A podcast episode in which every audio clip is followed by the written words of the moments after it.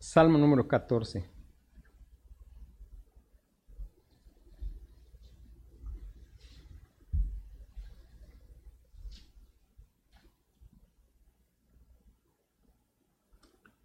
Dice la palabra de Dios, dice el necio en su corazón, no hay Dios. Se han corrompido, hacen obras abominables, no hay quien haga el bien. Jehová miró desde los cielos sobre los hijos de los hombres, para ver si había algún entendido que buscara a Dios. Todos se desviaron, a una se han corrompido. No hay quien haga lo bueno, no hay ni siquiera uno. No tienen discernimiento todos los que hacen iniquidad, que devoran a mi pueblo como si comiesen pan y a Jehová no invocan. Ellos temblaron de espanto porque Dios está con la generación de los justos. Del consejo del pobre se han burlado, pero Jehová es su esperanza. Oh, que de Sión saliera la salvación de Israel, cuando Jehová hiciere volver a los cautivos de su pueblo, se gozará Jacob y se alegrará Israel. El Salmo 14 es un salmo que aparentemente está repetido, pero no es una repetición, tiene algunas cosas distintas en el Salmo 53 y podemos pensar que, bueno, este salmo hace una descripción de la condición del hombre caído y podemos pensar que el salmista cuando era joven, Dios le mostró cómo era la humanidad. Y después ya cuando pasó el tiempo, pues volvió a ver que la humanidad seguía exactamente igual. El otro, el Salmo 53, tiene algunas variaciones. Es un salmo que menciona siete veces el nombre de Dios y vamos a pensar en el tema de el necio. Y siempre solemos hablar y pensar en este salmo y pensamos en algo que pues cada vez se va haciendo más, más moda y en algunos casos orgullo, que es que la gente sale a decir que no hay Dios y la gente se siente inteligente cuando dice que no, que no hay Dios. Sin embargo, es importante que nosotros podamos mirar el pasaje dice lo que dice el necio. Y lo que dice el necio es, él dice que no hay Dios. Alguien dijo que en la tierra hay muchos ateos, pero en el infierno no va a haber ninguno. Si nosotros recordamos la escritura, dice que va a llegar un día en que toda rodilla se va a doblar y toda lengua va a confesar que Cristo es Señor. Eso quiere decir que en el infierno pues ya no va a haber nadie que se la pase diciendo que no hay no hay Dios, la gente va, va a reconocer al Señor, a Cristo como el Señor. Sin embargo, va a ser, dice la Biblia, solamente para la gloria de Dios Padre, porque ahora es el tiempo cuando hay salvación. Y una cosa importante es que nosotros podamos mirar que, por ejemplo, en Mateo 28, 29, hay una podemos nosotros mirar en ese pasaje que los demonios están de acuerdo en algunas cosas con nuestra declaración de fe.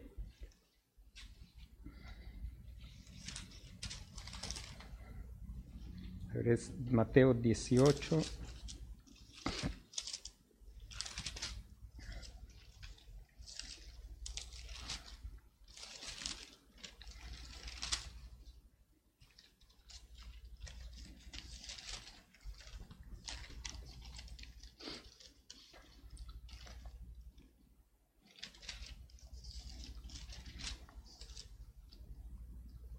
Mateo 8, versículo 28. Dice, cuando llegó a la otra orilla, a la tierra de los Gadarenos, vinieron a su encuentro dos endemoniados que salían de los sepulcros, feroces en gran manera, tanto que nadie podía pasar por aquel camino, y clamaron diciendo, ¿qué tienes con nosotros, Jesús, Hijo de Dios? Algo que los demonios están de acuerdo es que ellos reconocen a Dios, ellos reconocen a Jesús como el Hijo de Dios. Dice, has venido acá para atormentarnos antes de tiempo. Y ellos reconocen que el Señor un día los va a juzgar. Eso quiere decir lo terrible que es el decir no hay Dios, ni siquiera los demonios niegan a Dios, ellos reconocen a Dios, reconocen a Cristo como su Hijo y reconocen que un día los va a juzgar. Es, pero algo que nosotros tenemos que notar del pasaje también es que en dónde es que el necio dice que no hay Dios. Si bien es cierto que últimamente hay gente que puede ser más atrevida y, estar diciendo que no hay Dios, la palabra de Dios dice, dice el necio en su corazón. Y esto es importante que nosotros prestemos atención, porque no necesariamente es salir y empezar a gritar que no hay Dios, sino la posibilidad de decirlo sin abrir nuestra boca. Dice el necio en su corazón, no hay Dios. No es que necesariamente se la pasa diciendo que no hay Dios verbalmente y audiblemente, sino es la convicción de su corazón, es algo que él dice dentro de su corazón, no hay Dios. La consecuencia de negar a Dios es corrupción. Dice, se han corrompido, hacen obras abominables, no hay quien haga el bien. La consecuencia de la negación de Dios es la corrupción y nosotros sabemos que la caída del hombre consistió en el hecho de querer ser como Dios, la rebelión contra Dios, el negar, el negarse a aceptar su señorío, el negarse a aceptar el que se tiene que rendir cuentas al Señor, y la consecuencia es se hace visible a través del comportamiento externo. Dice, se han corrompido, hacen obras abominables. El problema empieza en el corazón. Él dice en su corazón que no hay Dios y el resultado es expresado en las acciones. Uno pudiera, pudiéramos pensar que quizá no nos es tan fácil ver la, corrupción. Y hay dos razones. Una es porque Dios, Dios tiene un plan que está llevando a cabo y Dios tiene maneras de refrenar la corrupción de nuestro corazón. Pero la otra razón es la otra, la otra razón es que pues estamos acostumbrados a la corrupción al punto de que nos cuesta ver esa corrupción. Es como las personas que hacen trabajos donde hay mucho mal olor, pues llega un momento en que para esas personas pues es difícil identificar que hay un mal olor porque pues uno se habitúa a ese mal olor. Eso no quiere decir que no haya esa corrupción. Se han corrompido, hacen obras abominables y el Señor es enfático, Él dice, no hay quien haga el bien. Pero después el salmista va a hablar de lo que es la opinión o el dictamen o el veredicto del Señor. Dice, el Jehová miró desde los cielos sobre los hijos de los hombres para ver si había algún entendido que buscara a Dios. Y algo que tenemos que captar aquí es más que personas que se la pasan como algunos filósofos han hecho, escribiendo y diciendo que no hay Dios, es la negación de Dios, no necesariamente se tiene que abrir nuestra boca, sino es sin decir nada, va a determinar la manera en que nosotros actuamos. Y es, la acción es, pues no buscar a Dios, es negar que Dios existe, es ser sabios en nuestra propia opinión, es pensar que nosotros somos capaces, pensar que nosotros no necesitamos de Dios. Dice después, todos se desviaron, a una se han corrompido. Y nuevamente el Señor aquí directamente está diciendo del hombre que el hombre es corrupto, a una se han corrompido, están desviados, están en corrupción, no hay quien haga lo bueno, no hay ni siquiera uno. A pesar de que nuestra cultura hace esfuerzos y nosotros mismos a veces intentamos, dice un pasaje que cada uno proclama su propia bondad, pero un hombre de verdad dice, ¿quién lo hallará? Y Job dijo, si yo me justificara, me condenaría mi boca. Y sin embargo, a veces tendemos esa tendencia de, de justificar, de presentarnos buenos. Pero el Señor dice, no hay bueno ni siquiera uno. Y es importante prestar atención porque es el Señor miró y el Señor está, el Salmo está describiendo lo que el Señor mira cuando mira a los hijos de los hombres. Y aunque no nos guste, esa es la realidad. La, la realidad, damos gracias a Dios porque la Biblia pues no nos dice precisamente cosas que nosotros queremos oír acerca de nosotros mismos, pero nos dice la realidad. Y la realidad es corrupción, es estamos desviados del camino que se tiene que andar, estamos errando constantemente el blanco, el propósito para el cual Dios nos tiene en esta tierra. Aún las buenas obras del hombre, pues no son buenas si no se hacen para la gloria de Dios, ni se hacen con el poder correcto que es el del Espíritu Santo. Dice, no tienen discernimiento todos los que hacen iniquidad, que devoran a mi pueblo como si comiesen pan y a Jehová no invocan. Decía al principio que es probable que el salmista miró cuando era joven y miró cuando era más maduro y lo que volvió a ver era exactamente lo mismo, porque Dios se lo había revelado. Y de David a nosotros ha pasado tanto tiempo y lo que seguimos mirando es exactamente lo mismo. Damos gracias a Dios porque Dios nos ha hecho entender esto a nosotros y nosotros sabemos que no hay bien en nosotros. Y una de las cosas que tenemos que tener en cuenta es que el hombre que no toma en cuenta a Dios dentro de su actuar, lo que va a hacer es oprimir al pueblo del Señor. Dice, no tienen entendimiento todos los que hacen iniquidad, que devoran a mi pueblo como si comiesen pan y a Jehová no invocan. No buscan a Dios, no invocan a Dios, dicen en su corazón, no hay Dios. Y se va reflejando ese decir en el corazón en no invocarle, en no buscarle. Y nosotros sabemos por la escritura que pues la mente carnal es enemiga, está enemistada con Dios y pues no quiere ni puede buscar a Dios. Dice, ellos temblaron de espanto porque Dios está con la generación de los justos. Cuenta un hombre de Dios que vivió en el pasado,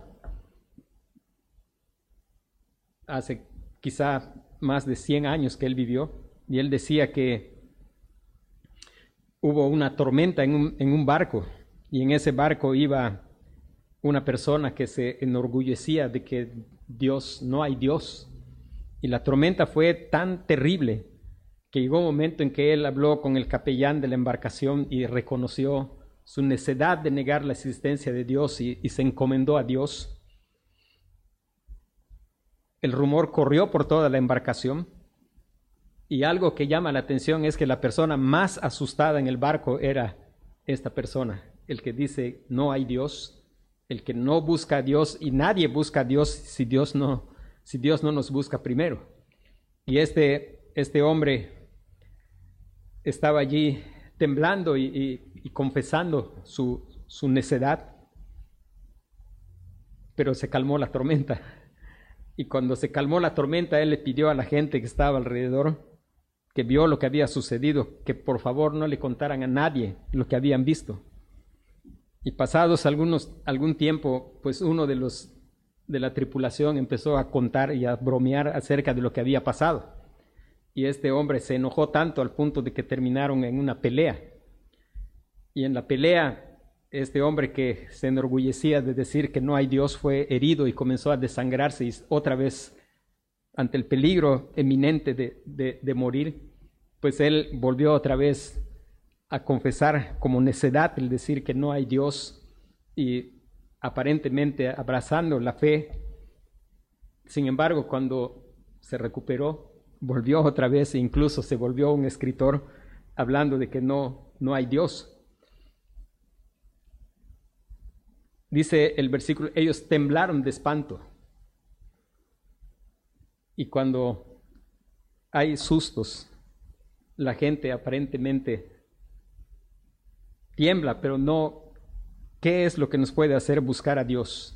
Lo que nos puede hacer buscar a Dios es solamente la misericordia de Dios es solamente la gracia de Dios, es solamente el hecho de que Dios nos haya elegido en el Señor Jesucristo, porque las cosas que nos asustan no son suficientes para hacernos de verdad buscar a Dios.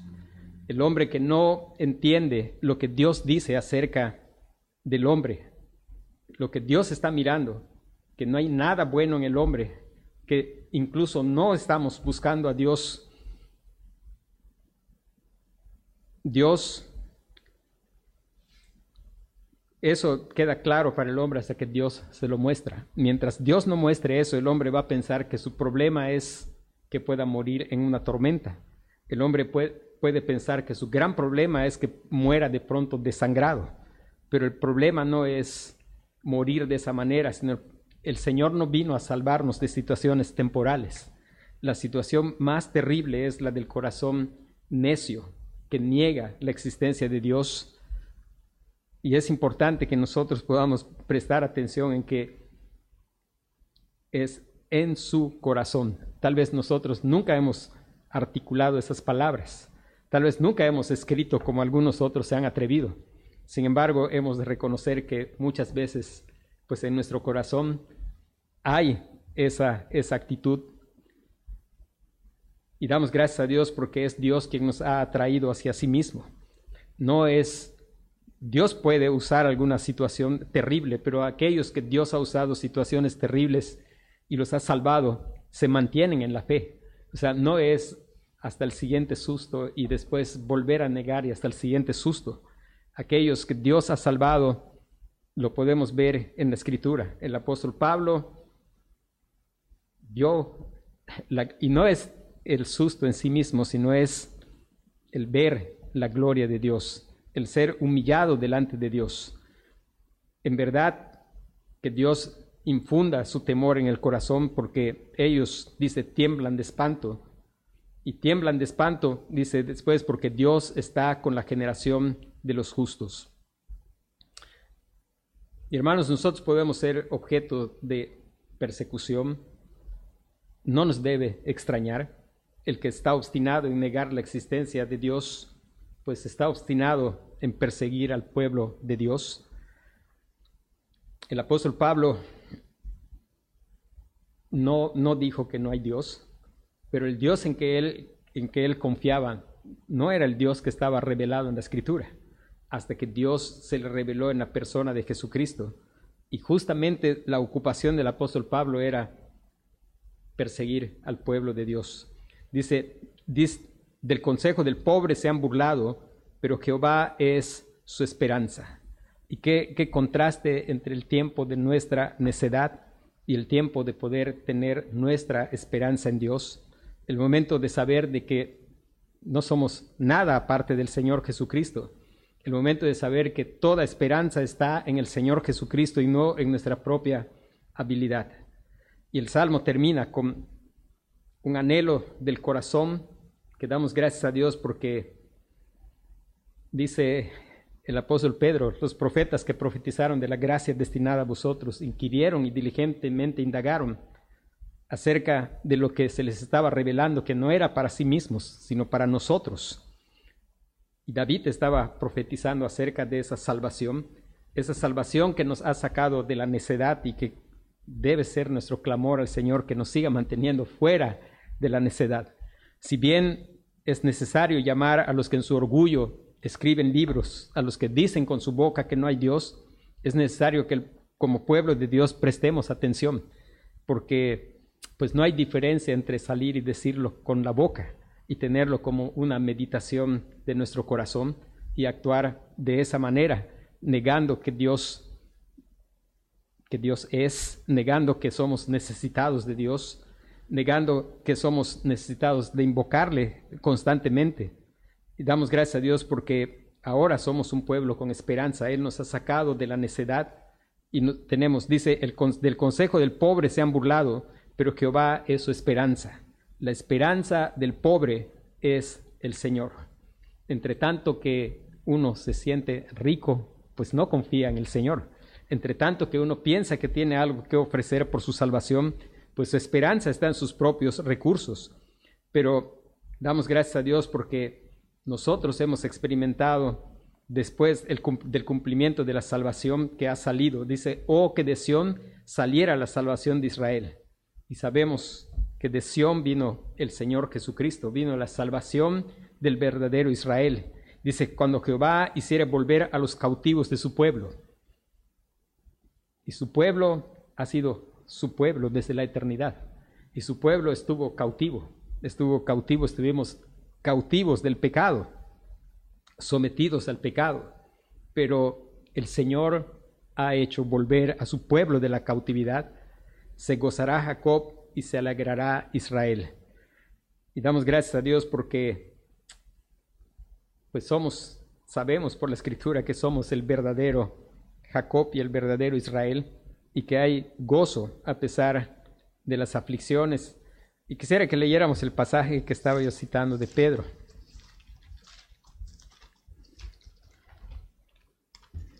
Es primera de Pedro, capítulo 1.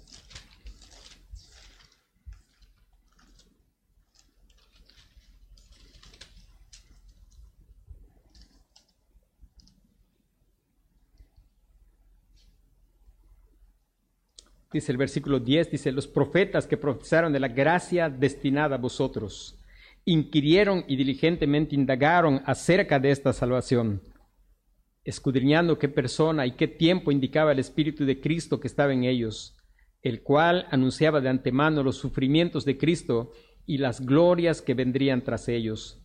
A estos se les reveló que no para sí mismos, sino para nosotros administraban las cosas que ahora os son anunciadas, por los que os han predicado el Evangelio por el Espíritu Santo enviado del cielo, cosas en las cuales anhelan mirar los ángeles. Y aquí el salmista estaba profetizando lo que nosotros ya hemos visto.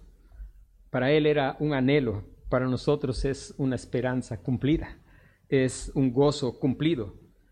Y me, me llama mucho la atención cuando dice cosas en las cuales anhelan mirar los ángeles.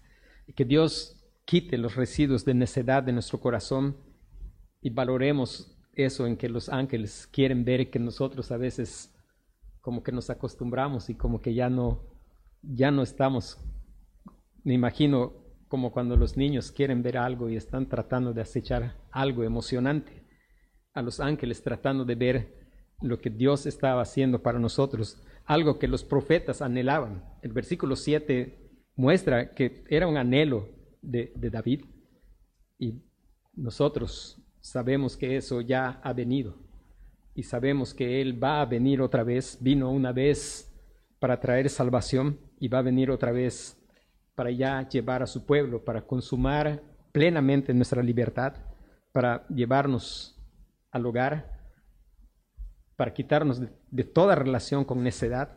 Ya no más, ya no más habrá necedad en nuestro corazón. Cuando ya vamos a experimentar el pleno gozo, se gozará Jacob y se alegrará Israel. Dios nos concede ahora momentos, momentos en que probamos aquello que va a ser, como decía el himno que cantamos, en el lugar donde Cristo está, donde no habrá tribulación ningún pesar, ningún dolor, porque vamos a estar plenamente con el Señor, ya con todo aquello que nos hace pues ser el remanente de necedad que nos queda. Y ya poder ver al Señor y estar con Él. Y quisiera terminar, pues sí, sí llamando a, a aquellos que pueden enorgullecerse y atreverse a hablar o escribir, de decir que no hay Dios, pero también a nosotros como el pueblo de Dios, que Dios nos guarde, de simplemente tenerlo como un pensamiento en nuestro corazón, decirlo en nuestro corazón y clamar al Señor, porque solo el Señor puede, solo el Señor puede hacer que nosotros le busquemos de verdad. Los, los sustos, los espantos, si ese es el plan de Dios, los puede utilizar, pero no esperes que Dios use necesariamente eso. Y sabemos que el pueblo de Dios va a escuchar su voz. Y sabemos que Dios va a traer a los suyos hacia sí, porque nadie el versículo 3 es totalmente claro. No deja fuera a nadie. Todos se desviaron. Aún los que estábamos aquí estuvimos desviados, corruptos, inútiles, sin hacer nada bueno, sin buscar a Dios. Y hoy estamos aquí porque Dios nos buscó. Él es el que nos atrae, Él es el que nos trae hacia sí, Él da vida a su pueblo, le da vida, le da oídos, le da fe y reconocemos la voz del buen pastor y estamos tras Él y el mérito es para Él, toda la gloria es para Él. Aparte del Señor Jesucristo, nuestra descripción es la que está en los versículos 2 y versículo 3. Y es Dios mismo quien lo dice. Dios Jehová miró desde los cielos sobre los hijos de los hombres para ver si había algún entendido que buscara a Dios. Todos se desviaron, a una se han corrompido. No hay quien haga lo bueno, no hay ni siquiera uno. Pero sabemos que Dios, dice Pablo, pero Dios que es rico en misericordia por el gran amor con que nos amó, nos dio vida juntamente con Cristo. Vamos a orar.